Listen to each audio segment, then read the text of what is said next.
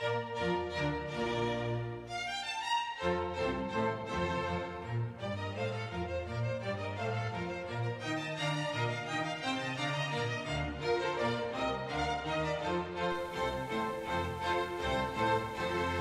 Lulu story time. A cat is fishing. A cat goes to a river every day. He wants to go fishing, but he can't catch any fish. One day he goes to the river as usual. Suddenly a fish comes out.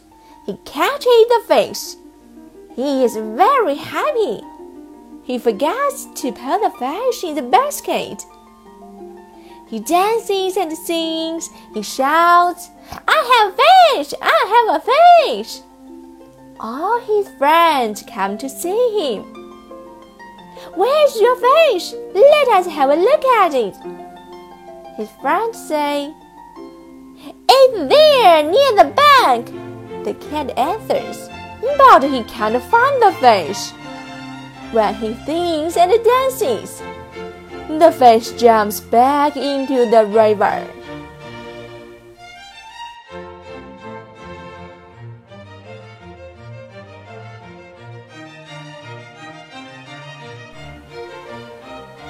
露露老师故事时间：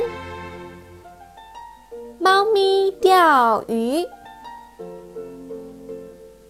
一只猫每天去河边，它想去钓鱼，但是它却一条也钓不到。一天，它像往常一样去了河边，突然一条鱼浮出了水面，它捉到了那条鱼，它非常开心。它忘记把鱼放到篮子里去了，它又唱又跳，叫道。我捉到一条鱼啦！我捉到一条鱼啦！他所有的朋友都过来看。你的鱼在哪儿？让我们看一看吧。他的朋友说：“在那儿，河岸附近。”猫回答道。但是他找不到那条鱼。